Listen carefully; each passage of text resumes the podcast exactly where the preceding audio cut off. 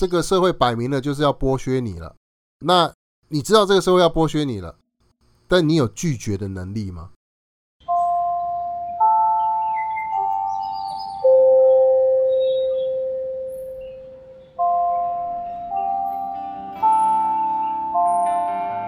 导师时间。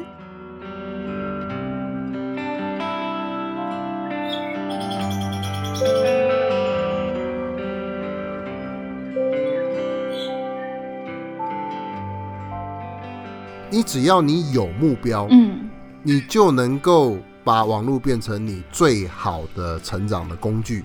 你没有办法掌控它，你就会被它给掌控了。你一定会跟这个社会连接起来。嗯，你一定要学会怎么跟其他人一起做事。梦想跟幻想是不一样的，其实你自己可以是自己的品牌。一定是尽全力去尝试。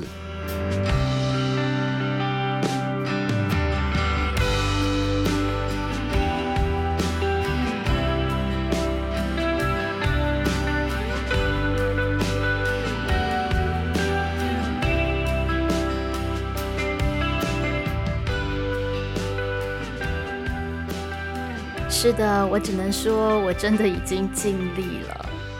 待会儿大家会听到的这个音频呢，是我一度想要放弃的一个音档哦。它的录制时间是在五月十九号，那个时候刚刚停课，所以算是我第一次尝试异地录音。但是因为技术性的问题哦，所以在后置混音的时候发生了非常非常大的困难。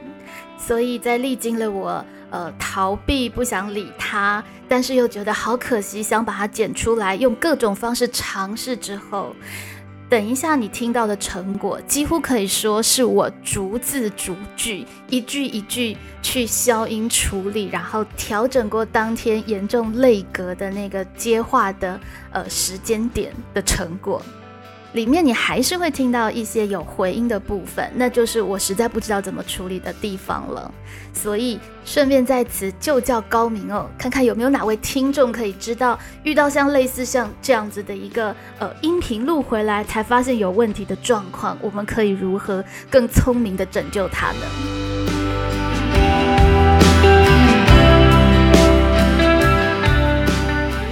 其实之所以会不屈不挠的最后把这个 podcast 给完成，是因为 Ryan 他来自业界，他所谈的网络跟人才趋势的问题是非常务实而犀利的。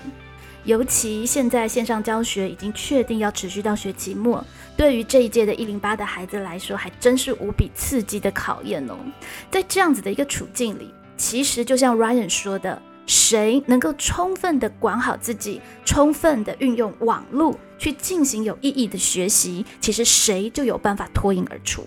相反的，如果没有好好把握这段时间，把自己自主学习的习惯给建立起来，然后把自己跟网络的互动关系给调整好、控管好的话，那也真的会是一件蛮可怕的事情哦。而在这一来一往的差距，恐怕就是人才见真章的关键了。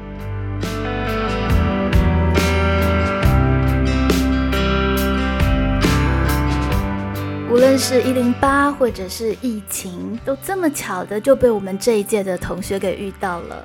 那既然遇到了，我们就相信危机其实常常也是转变的绝佳契机。有一些身为导师想要勉励同学的话语，就借着这一回和 Ryan 的访谈，送给有心想要好好准备自己的高二升高三的学生们喽。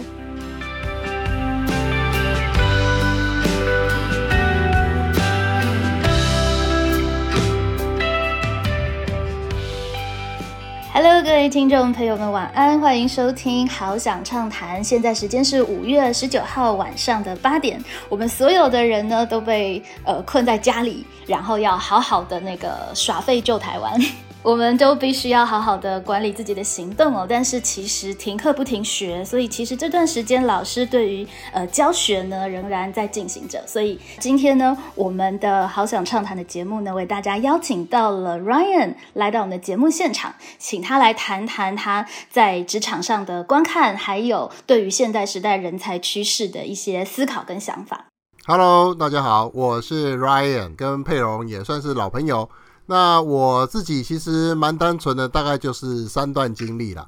第一段经历是我做了大概六年的创投，就是专门做这个创业投资。嗯，然后呢，我自己后来也创业了，大概做了四年，做了一个小小的网络的 APP 的创业。嗯，那我现在基本上又回到了大企业里面啊，现在在替雄狮旅游集团做他们的策略跟投资，所以基本上就是创投创业，然后现在又回到企业。那中间啊，一直有一个我的副业，算是置业，就是我做了一个非营利组织，叫接棒启蒙计划。是，那这个非营利组织也是我跟佩蓉会认识的原因，所以就以上跟大家简单的自我介绍一下吧。对，而且我刚刚想起来，其实我们也认识好多年了耶。从那个时候的联合报的论坛，其实是二零一三年，所以有七八年的时间。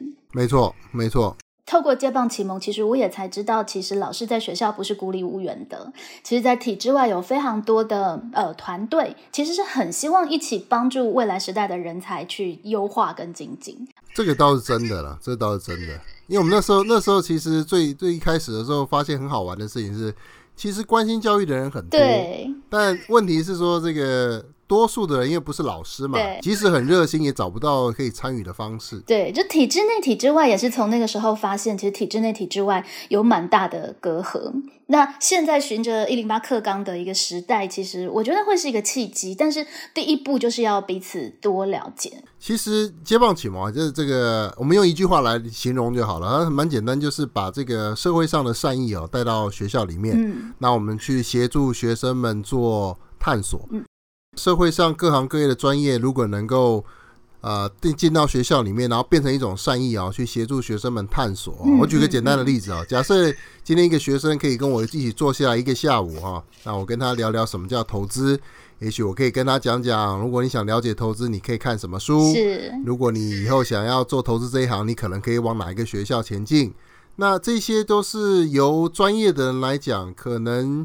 那个效率会比老师会高很多很多。对，尤其现在我们其实一零八课纲很强调在真实的情境里面学习。我们都有做过那个叫什么，在高中的时候叫生涯规划，对不对？可你会发现老师讲再多，学生好像都因为没画面，然后也没有故事，对，因为没画面，对，没画面没故事，所以通常是这个。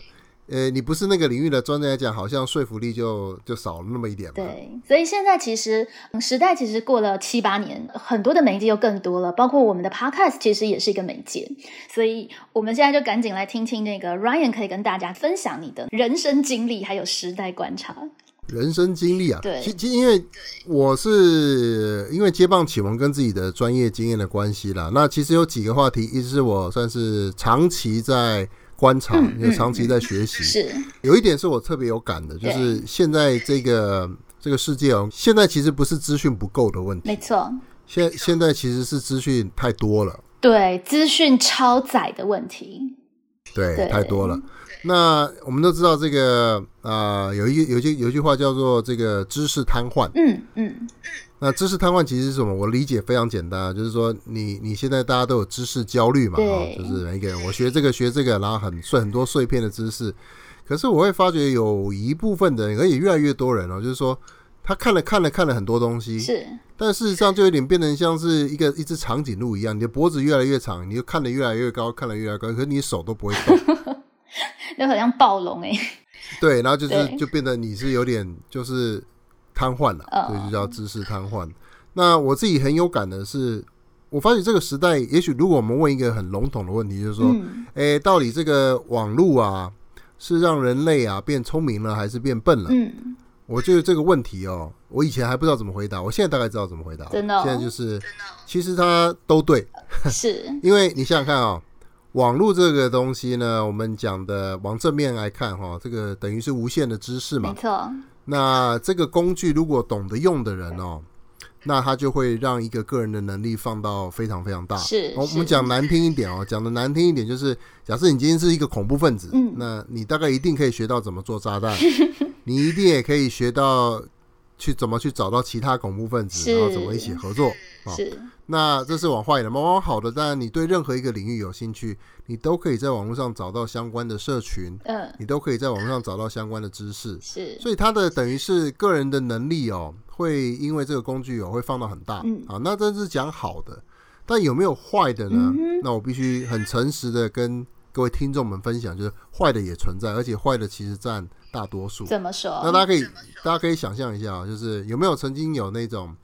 呃，一可能一个早上或一个下午啊，放假礼拜六、礼拜日啊，周末，你就划着划着 Facebook，划着划着 YouTube，然后就咻一下就三四个小时过去了。你是只是娱乐啊，在那边划划划网络冲浪哦，那会发生的事情就是你的时间哦会一瞬间就被吃光光。嗯，但你可能不会。转换成任何的能力，嗯嗯，而且它真的是很可怕，是因为真的在过程当中，你会一直觉得好像自己有在增广见闻啊，可是那都是非常浅薄的知识的状态。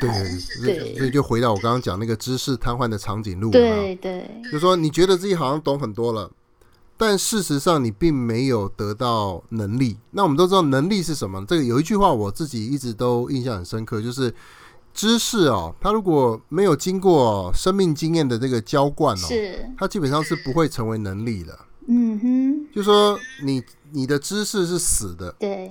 但如果你用这个知识尝试去做一件事，不管做什么事啊，做一件事，只要不要不要是坏事就好。你用这个知识尝试去做一件事，你为它灌入那个生命的经验，对啊，那这个知识就会活起来。那知识活起来的时候，它才有机会变成你的能力。那假设我们在网络上这个。这边看看，那边看看，然后看过去就看过去了。它其实不会成为能力。对，这真的是一个很大很大的陷阱。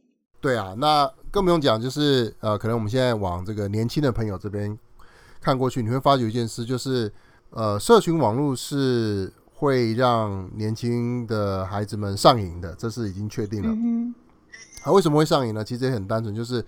呃，你觉得你的内容有被人家看到了哈，它就会我们人类的脑脑部机制就会产生这种类似多巴胺的物质，所以它会带来愉悦愉悦的感觉。好，那它带来愉悦之后，你就会越来越上瘾，所以这个社群网络变成一个现在年轻朋友花非常多时间在上面的一个工具。是，但事实上，呃，负面的影响也很清楚了，就是说。以前哦，这个人与人之间是要透过面对面的嘛。比如说，我们都知道，如果你真的有一个好朋友，你们一定吵过架。就是说，人与人之间的关系的建立，并不是浅的，嗯，它是要经过很多的过程，甚至要吵架，嗯，然后你人与人之间关系才会建立。是。而社群网络它提供了一个捷径，什么都很快，嗯。可是大家也会发觉说，你是你反而没有花时间去建立人与人真正的关系。我们都知道网络的关网络上的关系其实它是很浅的，而且你不愉快你就可以封锁它就好了，根本也不用去对你不愉快就封锁，你就换下一个嘛。对。好，但社群网络现在假设是一个年他社群网，他出社会，但他使用太多社群网络，那我们会发觉他不会得到。就是当遇同样遇到困难的时候，他不会得到那些支持。嗯，你知道我们现在不是年轻人就有用这个拿到很多赞当成是社群，但那个不叫。因为你真实情境里遭遇困挫的时候，其实那个东西是没有办法站在你身边。哎，我们先不用讲，基本上没有人，很少人会在社群网络上去给出自己的痛苦。因为发现社群网络看到都是一片美好嘛？对，大家哦吃了什么好东西啊？对不对？他你看到多多半是因为你希望拿到别人的赞嘛，嗯嗯，所以你多半会这种比较多是炫耀型，然后也造成另外一方面的人很大的压力，就觉得哇，好像大家都活得光鲜亮丽那种感觉。对，所以你说这个以现在吃掉年轻朋友最多时间，我猜应该是社群网络了哦。那更不用讲我们更多的这种影音内容，这种如海一般的资讯哦。它基本上已经造成了很严重的影响，就是，嗯，我觉得最严重的其实就是这个人与人之间关系还有失去了耐性，因为网络实在太快了。就是你你这个要我，比如说以前我们要看个电影，我们可能哦我要等去电影院干嘛干嘛，现在就是你想看打开就有。对。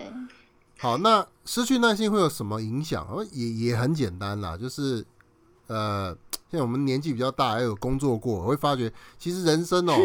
它本质上就是一个漫长，然后多数时间是处于微微痛苦的状态。嗯哼。好，就是说你要完成一件事情，它绝对像有创过业的朋友一定知道我在讲什么，就是创业的过程里面，就像登山一样，你中间都是累累累累累累累累累累累到某一个程度，你看到了一个漂亮风景，说哇好漂亮，看到漂亮的风景，但事实上绝大多数的时间你都在工作，你都在很辛苦的努力做事情，贫乏的日复一日的日常，对，那那个。你要完成一件事情，你就一定会经过那个不断的努力的付出的过程。那那个过程是漫长而且辛苦的，是困难的。对。那没有耐性，就你基本上，你你想象，现在大家就说哦，我要去登山，啪，你就到山顶。那那个登山中间那个困难的过程。所以不厚实，然后也就会造成，事实上在真实遇到人生情境的时候，会觉得哇，这里不好玩，哎，那里不好玩，啊，这个不是我的兴趣，于是很多的东西都浅尝辄止，没有办法找到自己真正的使命跟依托之所在。就我看过一个短片啦，这个有一个叫 Simon 的一个蛮蛮有名的演说家，他就讲一个例子，我事实上实际也看过这种例子，就是说，假设一个年轻人进入职场，那他很快就说哦，我要离职。然后主管就问他说：“哎，你不是做的好好，你为什么要离职？”然后说：“嗯，我觉得我好像没有得到什么这个成就感，我没有创造什么影响力。”然后主管就问他说：“你你才开始工作半年，你为什么会觉得自己马上就要创造影响力呢？”那当然我们可以理解啊，年对年轻人，因为他嗯比较没有耐性嘛，他就觉得我应该做就要立刻有啊。但事实上，很多尤其是做事业上专业的事情，你你其实累积的过程不可能那么快。嗯哼，你比如说创业好了，任何一个创业家，你你很几乎没有那种一开始创业就成功，那个是少数中的少数。嗯哼，多数的创业是你要你要不断的努力的去工作，累积那个经验，然后你会慢慢的得到成功的呃需要的经验，那个不是一触可成的。那这是这是我想讲的，就是。这个时代，它我回到一开始，这个时代其实它是充满了很多很多的机会，没错。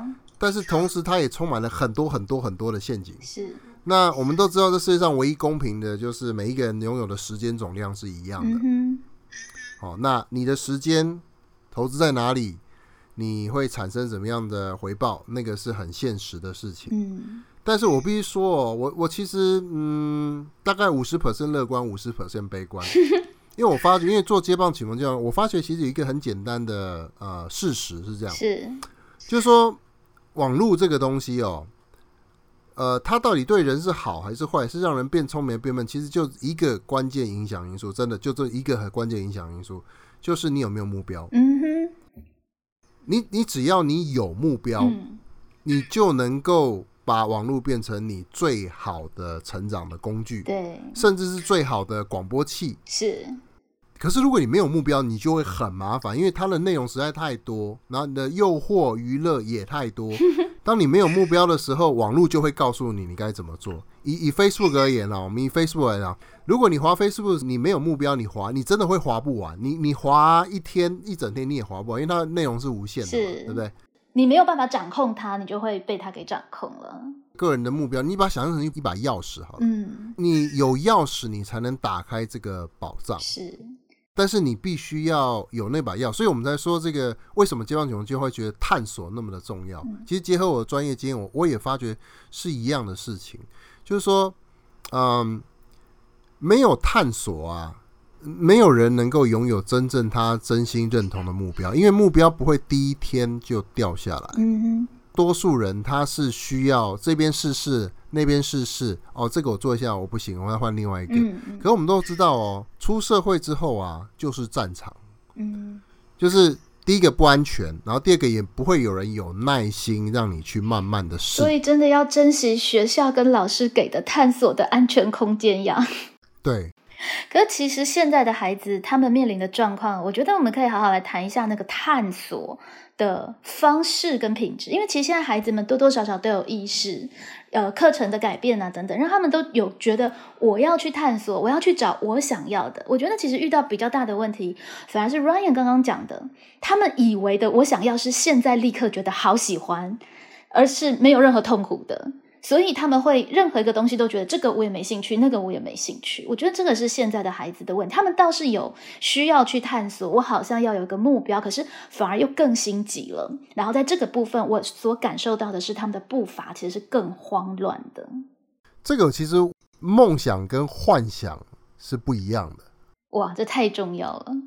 我就说啊，比如说那时候我们就说学生，哦，我要当歌手，我要当周杰伦。嗯，他说，哦，我说好，OK，来。你要当周杰伦是很好的一个想法，是。但你知不知道一个职业歌手他要付出什么代价？嗯他每天要做什么样的训练？他要付出多少的时间在努力增进自己的专业能力、歌唱能力、音乐能力、使用音乐器材的能力、表演的能力、跳舞的能力？嗯。就你知不知道那个后面的代价是什么？那如果都不知道，那很明显的那个叫幻想。对，然后知道了就觉得没兴趣了。啊，知道了，哎，其实其实老我老实讲一句话哦，早一点泼冷水是好事，是，就是你早你我们说删去法嘛，你早点知道哦，我不适合，我不想要做这个，可以，但重点是到底怎么去衡量这个梦想跟幻想之间的距离呢？其实我的答案也蛮简单的啦，就是做事，嗯哼，实际去做做，你要实际做事，哎，你要做事，比如说你想。你想，比如假如你想当歌手啊，很简单，你就拿一把吉他，你就到路边去唱，看有没有人要给你钱。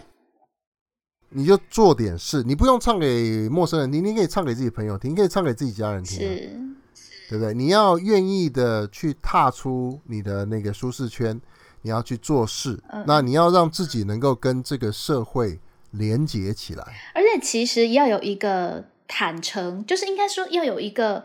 承认就是任何一件事情，你真要做，要从幻想变成梦想，它是必须要努力，而努力是会有一点辛苦的，这个是正常的，或是里面会有一小部分是你觉得很烦或不喜欢，这个其实也是正常的。对，就是比如，而且有些有些道理，其实嗯，我觉得很单纯的道理，就是你任何理性决策的基础在于你要获得足够的资讯嘛，对不对？那我们刚才提到说，你任何一个知识要变成能力，你需要浇灌生命经验给他嘛？对。然后我们讲到了做事，真的很单纯，你需要去实际的尝试做一件事，解决一个问题，让自己跟其他人连接起来。嗯。而且最重要的一件事哦，人类在这个社会上哦，他永远不是可以一个人活。你一定会跟这个社会连接起来，嗯，你一定要学会怎么跟其他人一起做事，嗯哼，好，不是自己一个人做。对啊，而且其实学校现在，我们包括现在孩子们，他们其实课程有非常多的部分，其实就会转为类似呃探究实作啊，他们要针针对一个主题，其实去想想方法，然后呢找文献。事实上，确实这个部分我们是比以前更有系统的在呃教导学生。那我们会发现学生的。想法其实是很天马行空，是，但是我们就会给他附着一些啊合理的条件，去让他们想法可以落地。嗯嗯嗯。哦，想法要落地其实很重要啊，他不能活在自己的空想里面哦。没错，其实就是一次一次这样子的一个训练，然后让孩子们慢慢的有真实感。然后我我发觉这种训练其实呃说实在，现在小朋友哦，他们比我们过去成熟的太多，所以像这样子去。尝试思考自己跟社会之间连接的关系，其实甚至是从小学就可以开始。是啊，是啊，现在其实议题融入教学会有蛮多这样的想法。可是当在学校混杂着有动机跟没动机的孩子的时候，我觉得最困难反而是我为什么要对这样子的虚拟议题有兴趣？我觉得这个部分也会是一个非常困难的部分。对啊，这个我其实也很有感。像这个以前我们很多朋友啊，对校友热心去学校演讲，我发觉哦，他们都很错，为什么？因为他们通常都讲完哦，把这个像我自己，我之前有一次去台大演讲哦，就把我这个做投资的，我觉得最棒的知识精华拿出来跟学生倾囊相授这样子。对，我其实全部讲讲完，我问哎各位同学，你们有没有问题？然后就一阵寂静。嗯，好，当然这是很合理的啦哈。但是你知道吗？其实对于讲者而言呐，你讲完了获得这种的，那很多专业者就会觉得，嗯，好了，既然你们不想听，那我也很忙，那不如算了吧。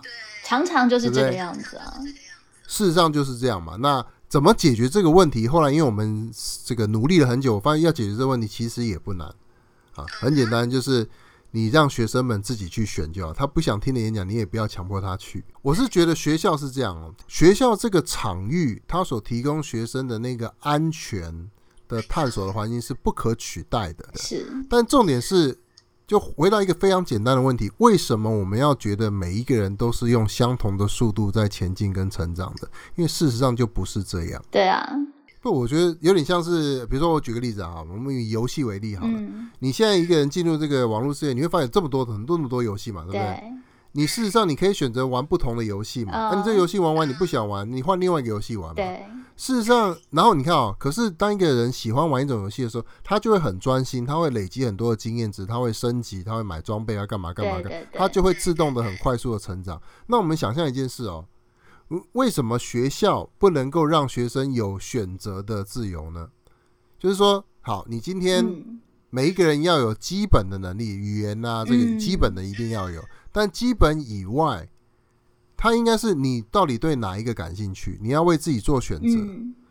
那你要为那个选择负责。嗯，可这个部分其实也要借这个机会跟社会大众说明哦。这个其实对学校的老师来说也会是一个很大的挑战，因为我们不可能无限制的开各种的课嘛。学校老师就这么多，我们目前其实已经呃，就是每一个学校意图要开出学生一点五倍的课，让学生可以选。其实这个也是一个对要去思考的一个部分。我自己想补充是这样，因为我在企业里面，我知道企业其实根本不 care 学生修过什么学分，对，企业只 care 学生什么科系、什么大、什么学校毕业的，对。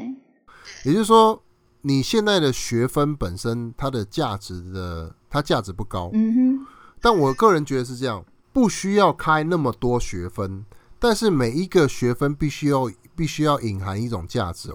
假设今天大学有不同的学分，那每一个教授他不需要花费心思说我要开很多门，不用你开好一两门课，可是你 make sure 那一两门课它是有价值的，最好是什么？也许可以跟社会上的企业一起合作，然后你对这门课设下呃难关的挑战限制，就是一个学生你爱修什么学分修，但你不一定能够真的拿得到，因为那个后面是有一个。障碍就是由企业要来认证，说 拿到这个学分是真的要有那个能力，是不然你没有办法拿到。嗯，这个其实我觉得倒是一个蛮可以去做的想象，虽然它还是有非常多现实上的一个困难，好，包括认定的标准，乃至于呃，这个是大学，如果在高中，其实它又更偏向通识教育，到底它可以怎么样去做？但是让每一个课程它是精致的，而且是真的有一点挑战的，我也。也觉得这会是一件重要的事情，因为有的时候你要有足够的挑战，它才会被真的认真看待。对对，没没有挑战就没有价值。对。那我这边，但我这个我从企业的角度出发，那因为我也不是学教育出，所以我可能都比较，并不是从那么学学术理论出发去思考这件事。我思考的可能是怎么样可以最有效的去激发学生的潜力。嗯，我发觉。要最高限度的去激发学生自主的动机跟潜力呢？嗯，你基本上你需要在他面前赋予他足够的选择，然后每一个选择后面呢，你要赋予他那个价值。嗯，好，那在这个之前，比如说高中或国中，我认为最重要的事情啊，真的就是嗯。是去激发学生做出他自己的选择。其实我们刚开始聊的时候，就有一个很重要的重点，就是网络是一个超级强大的工具。嗯如果你有目标，你有动机，你就会最大限度的发挥出这个工具最那个惊人的潜力。对。如果你没有目标，那这个工具就会变成怪兽，它会把你所有时间吃光。嗯，所以这是这就是我我其实最想要分享，就是以我自己在企业工作，我发觉时代的演进是越来越快，越来越快。是，然后个体的赋能哦，我个体的赋能是越来越明显了。我们举个实例哦。现在这个网络上各种不同的工具，它已经足够达到哈，让一个人一个个体就能够完成个过去至少十个人甚至二十个人做的事情。我们现在的科技以及现在的时代的机会，可以让一个个体其实它是可以拥有非常高度的能力的，这叫个体赋能，天赋的赋能力的能。对我举个例子好了，今天。啊，十年前，如果你要做一个企业的网站出来，你可能要有一个十个人的团队，然后要做个一两个月，然后他就可以做出一个网站。今天一个人使用适当的工具，一个小时就可以做完了。对，一个人，因为工具太多了，就是科技确实也带来太大的便利了。没错。那但重点又回来了，这一些工具没有动机的人，他根本就不会去学习该怎么用。我举一个很残酷的例子哦，真的很残酷。我跟他讲一句老实话哦，就是我们的偏乡哦，其实该有的电脑也有，嗯，该有的网络也有，这个条件。都市跟偏乡是一样的，但是你们知道，真正的现实是，偏乡的小朋友根本就不会使用网络，因为去发挥网络它应有的效果。缺乏的根本不是硬体的设备资源，是它的动是动机的问题。所以，所以我从企业的角度出发，我在思考这个问题是，我发觉时代有点残酷哦，就是。有动有目标，好，甚至我们说有使命的个体哦，在这个时代会发出比过去更大的光芒。嗯，因为所有的科技跟工具都站在他那边，他可以达成非常大的成长，他可以发挥非常大的影响。然后你如果没有动机，所有的东西都会变成诱惑你沉沦的物品，这样子。我说实在就是真的，我当然不妨想想，以前有一部很有名的电影叫《骇客任务》。嗯。骇客任务就是说，反正这个世界是一个巨大的牢笼嘛，对不对？然后你舒舒服服的在里面，到里面都你舒舒服服在里面，你基本上也可以过一辈子。嗯。那现在的世界，你你说没有动机人会不会活不下去？不会，为什么？因为这个环境会让你舒舒服服的过下去。对，只不过就是没什么品质，然后然后有点索然乏味这样子。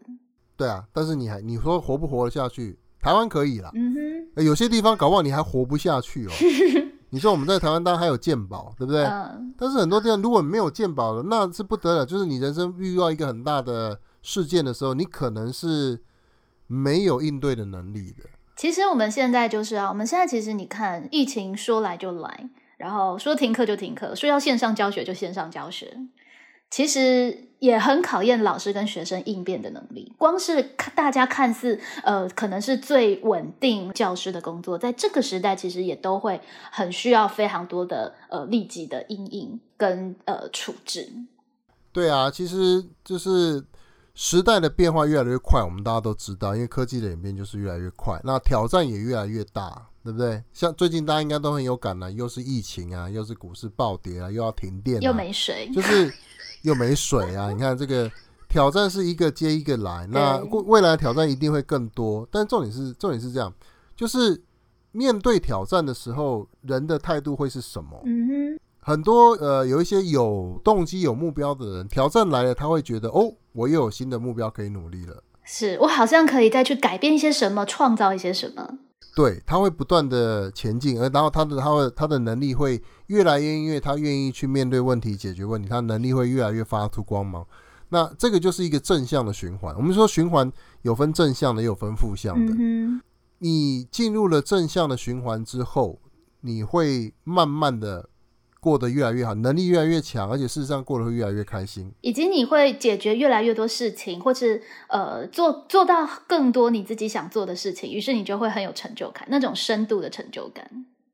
对，那这个那然后这成就感，我想特别有一点想补充，就这成就感不是一个人的成就感。你想想看啊，我们做事的时候，多数的时候我们做事都在什么？解决这个社会某一个小问题，嗯，你都是在跟人连接，嗯，就是那个阿德勒的心理学，我不知道如果有有。接触过的朋友应该知道，阿德勒心理学有一个很重要的前提，就是当你这个人找到了自己的自由啊，就是你你有了自己自由之后，你最重要一件事，你要建立这个社会意识。嗯，就说快乐是来自于你帮助了其他人，是你解决了其他人的问题，你解决社会的问题。嗯，你解决那个问题之后，你的幸福跟快乐就会从这个过程里面。很就是会源源不绝的产生出来，就是那句老话叫“施比受更有福”嘛。就是你让世界变得更美好了。而且事实上，阿德勒心理学讲的那一套，就是事实上很多时候你不需要真正改变的世界，你只需要觉真正打从心里觉得你有为这个世界变得更好。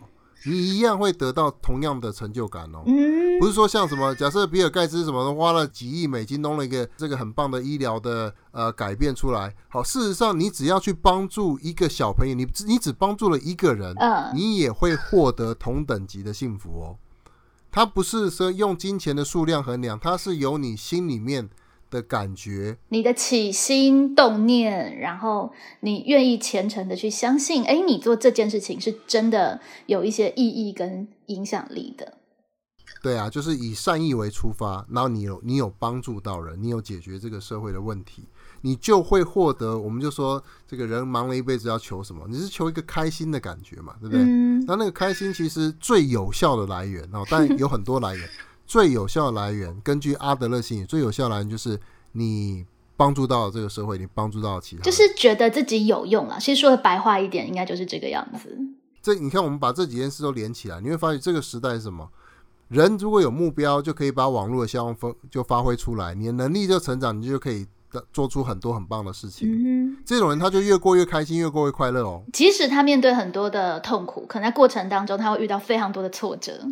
对，对你就像是一个登山家一样，对不对？他很多时候他觉得他很痛苦，他在爬山，对不对？但事实上，当他看到那个风景的时候，他又很开心了。对，或者是他想象着他他的心里有一个可能可以看到的风景，因为其实认真的人也不见得最后真的会完全的顺顺风如意。可是是在这样子的一个历程的过程当中，他每一刻都是踏实的这种感觉，就是这个东西。事实上，我觉得到了这个时代，大家慢慢可能越来越可以体会，就是一个很舒适，但是你一直没有目标那种生活，其实也是不舒适的这一件事情。是，那我们其实也许我们回到学生，因为我我们以前都当过学生，我发觉我在当学生的时候最快乐的事，你知道是什么吗？我最印象最深的、最快乐的事，其实不是看书。嗯。我最快乐的事情是跟朋友一起去面临某一个挑战，比如说打球，一个球队，然后大家想去参加一个比赛，想要去拿，想要去拿名次。我跟你讲，实际上是这样，你没有拿到冠军，对，可是那个过程会让你的印象很深刻，因为你觉得你有付出努力，你完成了跟这个朋友们之间共同努力去挑战一件事的这个，然后大家是一体的的那种感觉，对。那你想想看，这个重不重要？这个超级重要。这个像这样子跟人协作、一起努力的这种经验，跟他创造出来的那种开心的感觉，他事实上是会一直延续下，直到出社会也是一样。所以其实确实，围局里面真的是很看孩子们，或者是应该是说每一个人怎么去应对。只要那个应对的姿态出来了，其实就会造成不同的感觉。就教育这件事情，我一直有一个观点哦，教育它不是只是老师。学生跟家长的事是人才是整个社会要用的，没错。创造人才是整个社会共同的义务跟责任，没错。我都跟我朋友这样讲，就是说，如果你们想要人才，你们就要参与人才的创造，你不可以在那边等着学校帮你训练完，你去接人才，这是不对的。超感人的，这样子才会让老师觉得是有一个是里应外合的支援力量的。因为其实我觉得现在面对一零八课纲，我们其实确实在理念上以及做法上一步步调整到让学生有更多的自主空间等等。虽然走得很慢，可是在这个过程也遇到很多的乱象，就是在其他的 p 孩子我们都会呃去谈。可是事实上，它确实会非常需要呃，其实社会大众也破除过往的教学的。观念去思考老师跟学生。我举一个例子好了，我最近在这个呃线上课程两天嘛，我发现一件很有趣的事情，就是其实我们学校算是一个比较弹性排课的状态，他没有把一天八小时排满。其实你不觉得这样比较合理吗？就让学生一天八小时看电脑，那光眼睛就就会很严重。所以对，所以我们是间间隔排课的，所以有一些课它是一个非同步的课程，所以事实上我会自己觉得教学品质为什么会比我平常实体上课更好？我发现有一点是，比方说，我今天有两堂课，我昨天有两堂课，国文课连在一起，我就要求他们在第一堂课的时候完全自己做预习，就是我出任务，他自己预习。等到他上课的时候，然后每一个人就课文提出一个问题，那全班然后用 Google 共用文件，所以每一个人都提出一个问题，其实就有三十几个问题，我在针对这个问题来回答。那太好了，这样学生就有参与。对，但是你思考一下，这个东西为什么在实体？的现场难以实践，当然有很多其他的因素，可是其中确实卡着一个因素是大家对于教师认真上课的刻板印象。我如果在实体课堂，我有没有可能一堂课都不上课，就只教他们预习？其实是很容易被打一九九九的，就老师怎么都可以都不上课。对，所以对于老师认真的姿态。老师认真上课的姿态的解套，或者是对于老师很多的呃规划的一些思考，确实是需要去松绑以及有更多的理解的。这也是我为什么要做 podcast 的一个很重要的原因。对啊，而且其实我觉得更根本的原因，其实不是对老师的要求，因为对老师的要求，其实可能还是结果。嗯，我觉得真正根本原因是，照理在在大家的心中，学生的成长是什么？对，以前就只有一个标准嘛，成绩嘛，对不对？就只要学生成绩好了，老师一定是好老师，对不对？但是，就是重点是，到底学生的成长的定义是什么？我举一个例子，也是我觉得台湾社会有一个观念，我真的是衷心期望这个观念是可以改掉。嗯，就是说，现在很多学生对他们的目标，你去问，几乎现在我认为都还一样是，就是你的目标什么？就是进一个好大学。对。他们努力的目标是我要进一个好大学。对。可是你们想过一件事？只要像我们这种已经出社会，你就会知道。大学不是目标，嗯，大学是过程。嗯哼，如果一个学生他的目标是要进某个大学，那讲句实话，他进了那个大学之后，他的目标已经完成了。他目标已经完成之后，你觉得他在大学会干嘛？对啊，但是其实确实，至少在现在之前，我们整个社会给学生的一个概念，乃至观看学校都是哦，升学率，升学率，其实是往这个方向去推的，没错啊。对，然后老师也因为这个观念，对啊，就会被刻以那些要求，哦，你要赶快上课，你要专心的，因为你要帮我提升我孩子的成绩成绩的标准。是这个，我认为它就是本质上就是一个最大的问题。所以其实它本来就是一个历程，需要很多的辩证。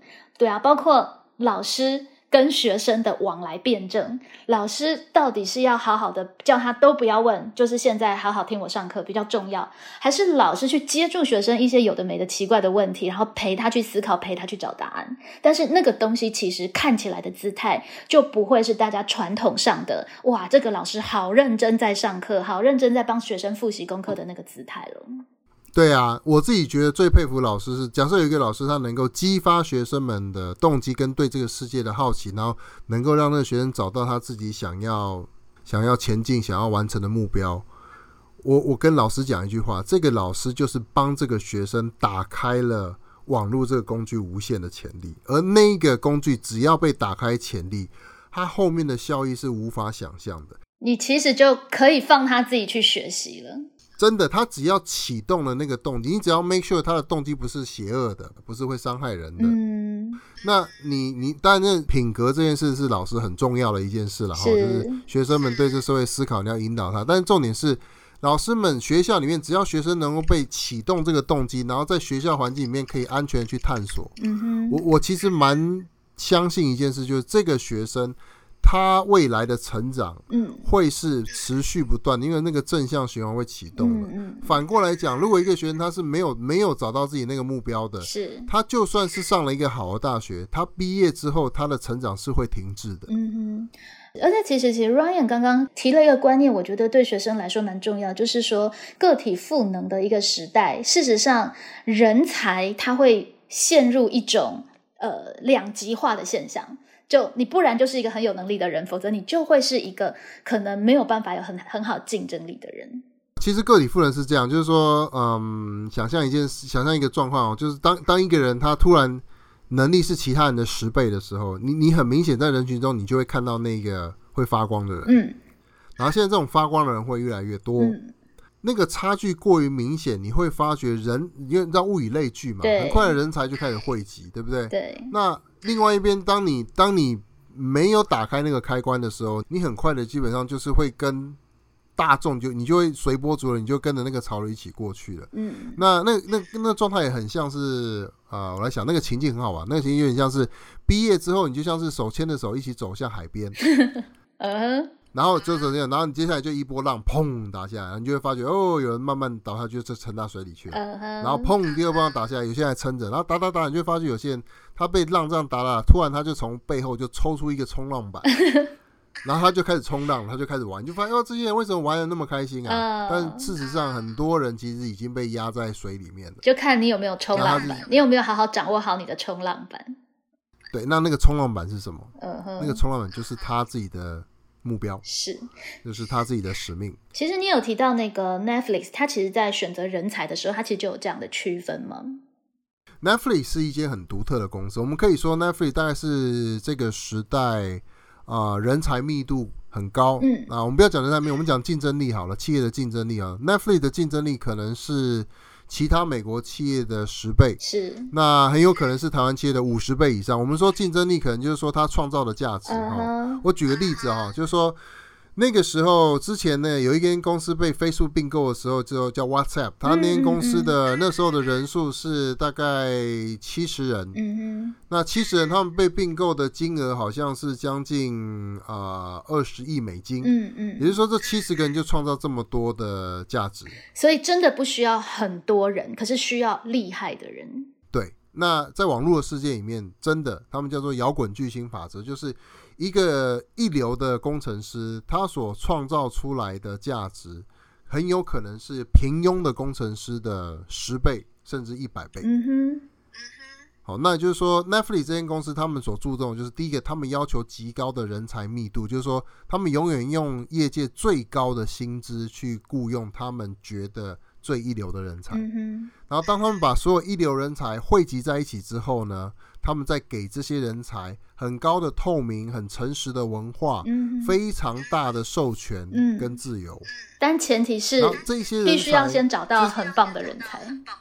对他们当然有他们一套方式去鉴别什么叫做好的人才嘛。对，那你当你想象一群这么这么厉害的人聚在一起，又被赋予了极大的自由去发挥的时候，他们所产生出来的重效就会远远高于我们的想象。那企业的竞争力就会差距到非常的大。那比如说，我们有很多时候，我们觉得你可能觉得 Google 很厉害，你可能觉得 Netflix 很厉害，但事实上那个差距已经大到说，你就算知道人家很厉害，你还是跟不上。为什么？因为你跟不上的不是硬体，你跟不上的是那个环境跟文化。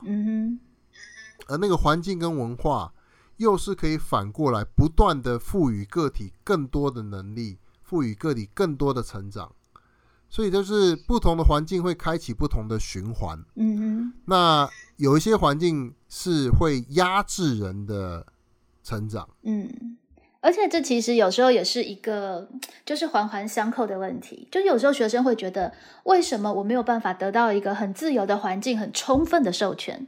可是前提是你到底是被。公司或者是被一个企业认可在创造型的人才，还是就是只是单纯很可以取代的操作型的人才而已？呃，其实简单，我觉得这样讲有点有点残酷，但是它又是一个现实啊。就是说，当一个学生大学毕业的时候，你就问他说：“好，我跟你讲哦，现在这个社会要剥削你了啊，你就是起薪就是两万二了啊。”那你要问他一个问题，就是你有拒绝的能力吗？这是一个好问题。这个社会摆明了就是要剥削你了，那你知道这个社会要剥削你了，但你有拒绝的能力吗？嗯哼。如果你没有拒绝的能力，那你真的就只能被剥削了。嗯。就你去抗争政府什么，这都是没有用的，就他没有办法解决你当下的问题。因为事实上，对啊，企业也是会有愿意用高薪并且尊重看待的人才，只是说你是不是那个人才。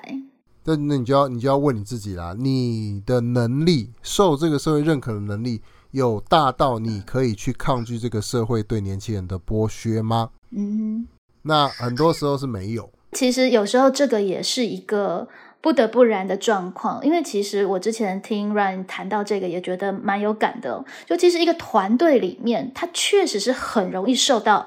表现不好的人的影响，没错啊，没错啊，就是我们通常会觉得说，哦，这个比如说一个班上，我们就觉得好的学生要带带这个成绩差的学生，然后他们呃优秀的人要带这个后面的人，把他一起拉起来嘛，对不对？我们好像都觉得是这样，对。但事实上是反过来的，就是一个团队一定会被里面表现不好的人拉下来。对，就是一颗老鼠屎坏了一锅粥，这是真的，然后已经被验证了。就是人家做了很多这大规模实验，就是你在一个群体里面，你就放一个人，然后他就特别的消极，然后放一个演员，他就特别的消极，然后特别的不配合，特别的很很负面，就特别的一直在拖大家后腿。然后你会发觉，这个团体里面很多人直接会被这个人影响，然后导致这整个团体的表现会一起下降。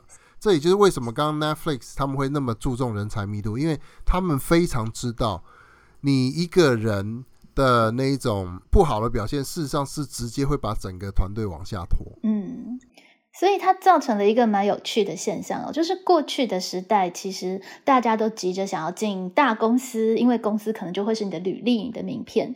可确实，在一个个人赋能的时代，其实你自己可以是自己的品牌。对，确实，你如果是一个有足够能力的人，不只是你可以为公司带来很大的影响力，你甚至是可以融入一个高度人才密度的团队，然后跟其他的人产生很好的群居效应的。当然。呃，这个美国的环境是得天独厚了哈。那台湾这边确实很多年轻人是会面临很大的挑战，但我只能说大趋势是个体被赋能的能力是越来越强大了。嗯嗯嗯。那能够为这个这个社会上需要解决的问题，从来也不缺。嗯。但重点是年纪还比较轻的时候，因为机会成本比较低，对，尽可能在那个时候多去做一些尝试，因为。真的说不好，在这个社会上，也许做一间这个很大的企业是难度还是一样高，但是你去做出一个可以养活自己，甚至是一个小的小型的企业，这个难度事实上是比过去低很多。对，所以其实同学也不要听了就觉得哇超害怕的，觉得完了，我一定是一个没有办法有竞争力的人才，这这也太早回心了。因为其实大家都还很年轻，就是机会跟改变的可能性都还很大很大。真的是这个机会跟改变可能确实是还蛮大，所以真的我是真的觉得那个呃三十岁以下的真的就尽量的去，甚至换工作都没关系。但是只有一件事我觉得是很重要，就是在做这些尝试的时候很重要，就是你一定是尽全力去尝试，你不要你不可以抱着这个玩玩看看而已这样子。对，你要做什么事就好好做。对，那个态度做了就好好做。对啊，你要做什么就认真做嘛。说说一句实在话，那你做认真做，你就一定会从里面学到很多东西。嗯，然后那些东西就会转换成你内化的能力，然后那个能力都会跟你走一辈子。嗯哼。但你不认真做的话，那个时间也就是过去而已。嗯。那事实上，我个人也可以给大家当一个例子，你看啊，就是说。做投资，其实我是真的想要搞懂资本是怎么运作的。嗯，那搞懂了之后呢，当然我会觉得这个社会有很多很有有一件很有趣的事，可能是含有很大的机会，我就自己尝试下去做。嗯那在做的同时呢，我发现这个创业虽然很累，但能力成长也很快。那当你能力成长一定的地步之后，哎，你你自己的事业可能没有真的很成功，但你能力拿到了，那你。事实上，像我，我就选择说，哎，你既然我有这些能力，那企业的老板愿意认可，那不妨我就回到企业去，再让这些能力能够协助企业去解决企业的问题。是。所以，所以基本上你说，嗯，没有说一条路就走到底，它中间都是有机会会换。而且，其实这其实就可以蛮可以呼应刚刚 Ryan 说的嘛。当任何一件事情你都认真去做的时候，就算它没有在那件事情本身开花结果，其实你所有在过程当中学到的经验跟呃能力的提升，完全都是可以带得走的。对，那个能力的量化会带走，就是贾博士说的那句话嘛。就你你你不知道你这个经验什么时候会 什么时候会产生意义，但是事实上它都会跟着你一起走。嗯哼，只要你，但是重点是你要认真呐，你不认真的话，就那个能力成长就不会很明显了。嗯哼，所以 Ryan 后来是就是因缘机会来到了雄狮，并且为他们做创投啊、并购等等事情，然后就刚好遇到了现在的这个疫情的海啸。我觉得在过程当中应该会有蛮多惊心动魄的阴影，有没有办法就？是跟大家分享这个故事。我们海啸第一排嘛，真的就是你要你要看这整个产业在转型嘛。嗯，那我我是算是获得了第一排的第一排的位置，就是那个冲浪看着的状况的那个现场，看看有没有真的帮企业就是拿到冲浪板起来这样子。对，没错，因为台湾的确确实面临很大转型的挑战，这确实是真的。嗯，那我们当然整个集团的。从然后从上到下，大家都很努力的想要突破这一波的挑战嘛。嗯，那这个确实有蛮多有蛮多有趣的事情正在发生当中。对啊，你可不可以谈一个你觉得就是在这一波转型里面，你觉得最有意义、最值得谈的一个转变？最有意义啊，嗯，我讲一个我自己觉得最有感的例子好。嗯，我们刚刚说 VR、VR 虚拟实境嘛，对不对？现在所有人都锁在家里，对不对？那如果我想去看一下巴黎罗浮宫怎么办？去的去得了，去不了嘛？嗯。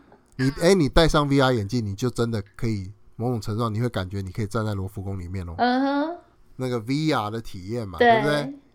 好，或者说呃，假设这个你的呃，佩蓉，你的学生啊，想说我好想跟老师一起去体验这个这个黄河之水天上来的这种感觉。嗯，哎，你觉得是大家在家里面这样讲比较，还是说你戴上个 VR 眼镜，真的把你放到黄河旁边，让你感受到那个奔腾的气势往上下来？然后那时候我们来看那一首诗。嗯。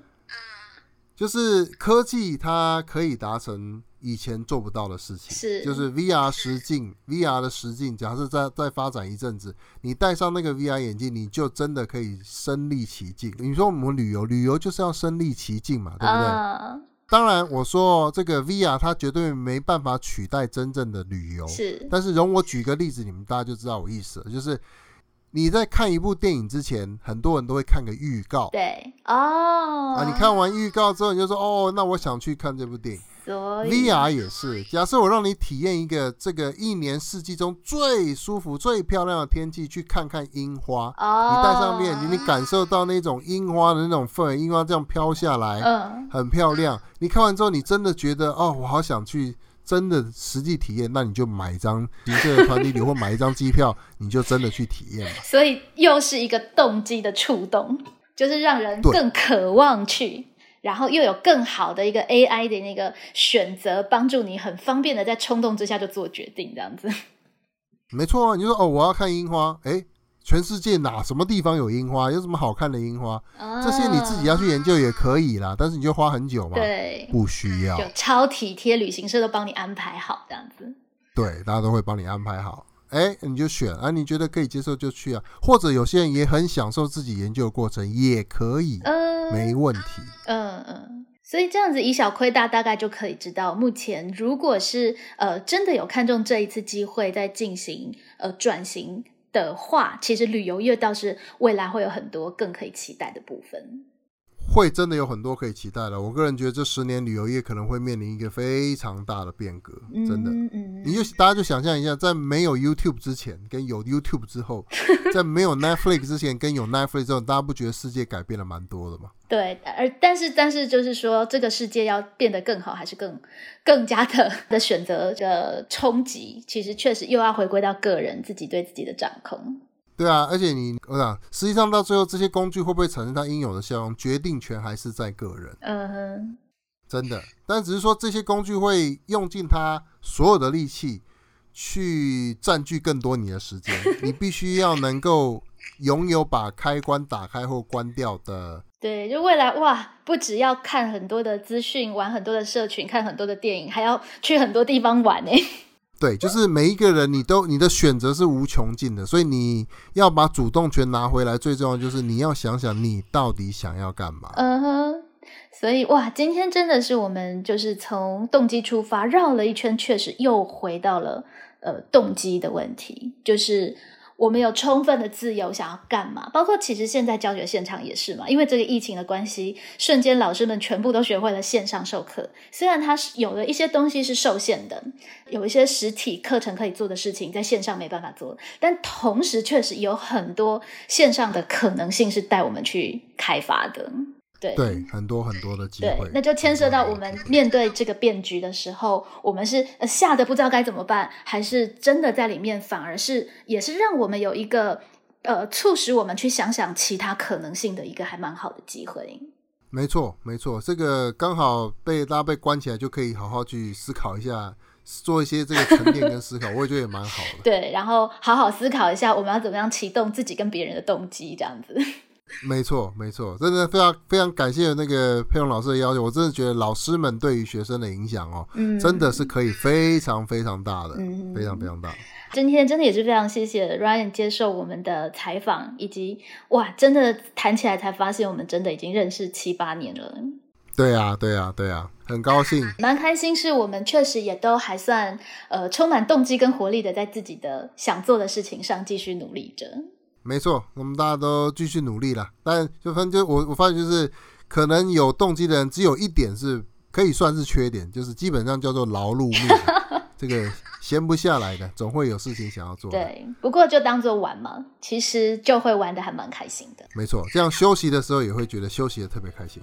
透过今天的节目，让我们知道，其实，在体制外也是有非常多的人士关心着我们，就是在台湾的百年教育大业。那也期许在这样的祝福之下我们的同学老师继续在这个多变诡谲的时代继续努力然后找到自己最真实想要往前进的动力。那我们今天的节目就到这边喽我们就下回再聊喽。Ok 谢谢佩蓉谢谢佩蓉。Ok 拜拜。好拜拜。拜拜。